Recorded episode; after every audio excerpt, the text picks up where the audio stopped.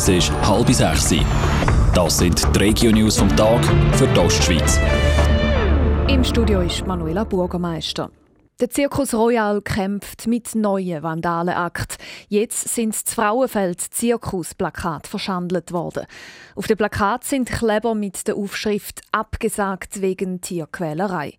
Schon am letzten Wochenende sind in Urdorf Autos von Zirkusbesuchern verkratzt worden, ärgert sich der Olivier Skreinig, der Direktor vom Zirkus Royal gegenüber Teletop. Im Moment laufe eine richtige Hitzkampagne. Man muss nur im Internet nachschauen, auf diversen Facebook-Seiten, auf Statements zu Zeitungsartikeln, zu positiven Artikeln über unser Unternehmen und dann sieht man, es ist wirklich eine Hetzjagd unter der Gürtellinie. Tierschützer haben schon im Sommer Anzeige erstattet wegen der Leuennummer vom Zirkus Royal. Die Staatsanwaltschaft St. Gallen hat aber hier auf Ermittlungen verzichtet. Mehr Informationen gibt es auf toponline.ch und heute Abend ab 6 Uhr auf Teletop. Im Thurgauer Prozess um eine mutmaßliche Vergewaltigung hält die Verteidigung die Vorwürfe für erfunden. Ein 36-Jähriger steht seit gestern Zweifelden vor Gericht. Das wegen Vergewaltigung, Diebstahl und Betrügereien. Sandro Peter. Gerade mehrmals soll der Anklagte die 19-jährige Frau vergewaltigt haben.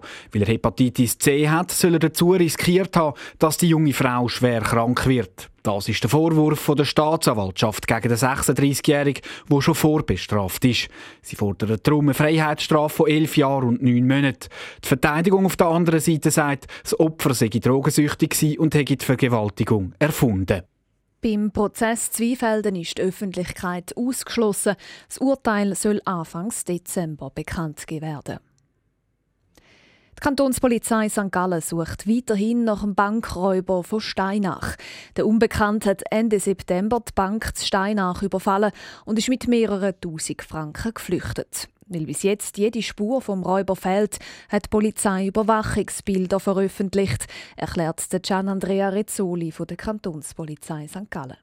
Man hat den Mann nicht können identifizieren und darum haben wir uns jetzt entschieden, äh, zwei Bilder zu veröffentlichen, wo man den mutmaßlichen Täter eben sieht.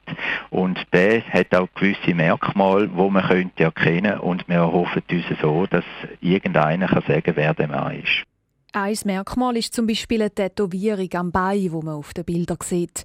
Die Bilder und eine genaue Personenbeschreibung gibt es auf toponline.ch. Die Asylunterkunft Breite in Bütschwil wird vorübergehend zugemacht. Das, weil der Kanton im Moment die 80 Plätze nicht braucht, schreibt die Gemeinde im Mitteilungsblatt.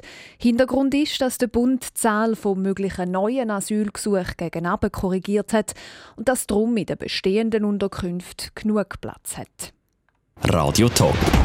Dies Radio für die Ostschweiz.